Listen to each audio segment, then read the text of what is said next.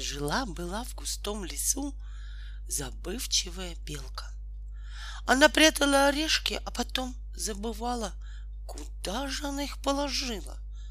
Однажды, холодным зимним днем, когда белочке совсем нечего было есть, она решила отыскать спрятанные орешки, но никак не могла найти их. Белочка плакала и переживала.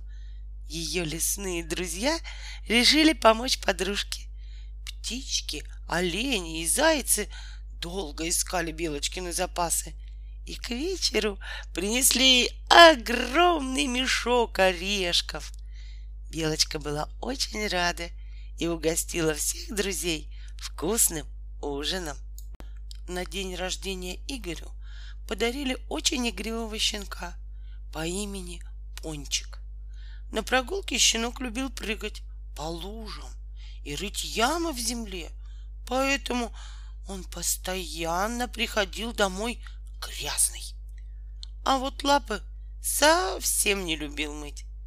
Тогда Игорь стал брать пончика с собой каждый раз, как сам шел мыть руки. Для пса он ставил таз с душистой пеной. Пончику очень понравилось, как лопаются пузырьки. Так он полюбил купаться.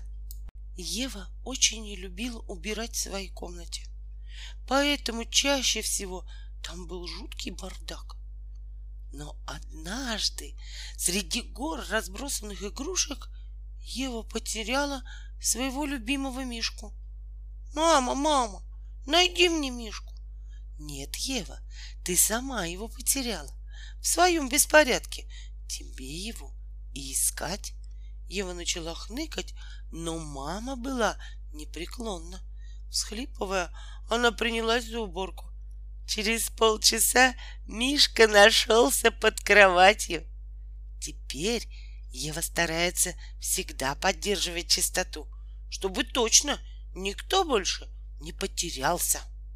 «Пойдем кататься на санках», — предложил маленькому брату лисенок Тиша. «Пойдем», — согласился Тим, и они отправились на поиски самой высокой горы. «Может, сперва слепим снеговика?» — спросил Тим. «Нет, надо забраться на гору, пока светло».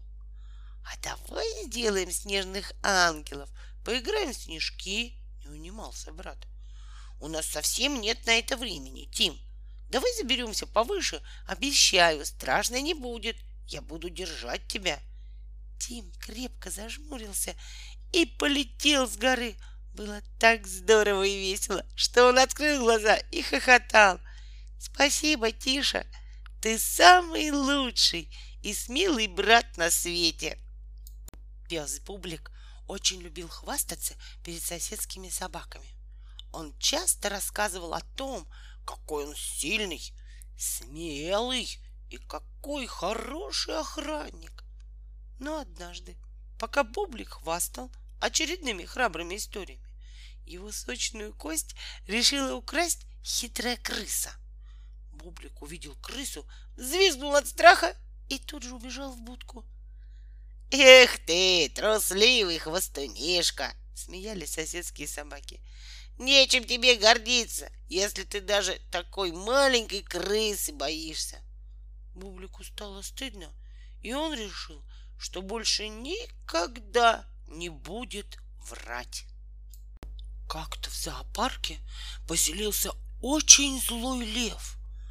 Он рычал дни и ночи напролет, пугал всех посетителей зоопарка и злился даже на тех, кто его кормил. Одним солнечным утром в вольер ко льву залетела маленькая храбрая птичка. Ей стало жалко сердитого льва — и она устроилась возле него на дереве. Лев только собрался зарычать и прогнать ее, но тут птичка запела. Да так прекрасно, что он замер. С тех пор лев боялся рычать слишком громко, чтобы не спугнуть прекрасную птичку. Света мечтала стать помощницей Деда Мороза, но не знала как. Наконец девочка придумала. она всегда будет рассказывать о проступках своих друзей. И Света стала жаловаться на одноклассников и писать для дедушки список непослушных детей. Друзья обижались на нее и отказывались дружить, а Света никак не могла понять, почему. И тогда мама объяснила ей, для того, чтобы быть помощницей Деда Мороза, нужно следить за своими поступками, а не жаловаться на других.